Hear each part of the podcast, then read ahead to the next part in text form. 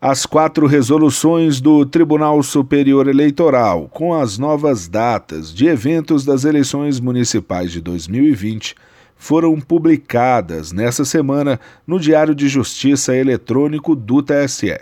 Os textos agora seguem a emenda constitucional número 107 de 2020, que adiou o primeiro e o segundo turno das eleições devido à pandemia de Covid-19.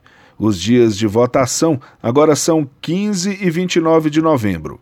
A atualização das normas foi aprovada pelo plenário do TSE no dia 13 de agosto, entre elas o novo calendário eleitoral.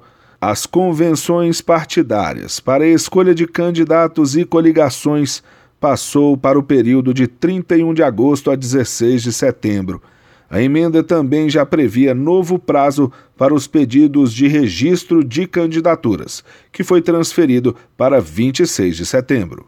Do TSE, Fábio Ruas.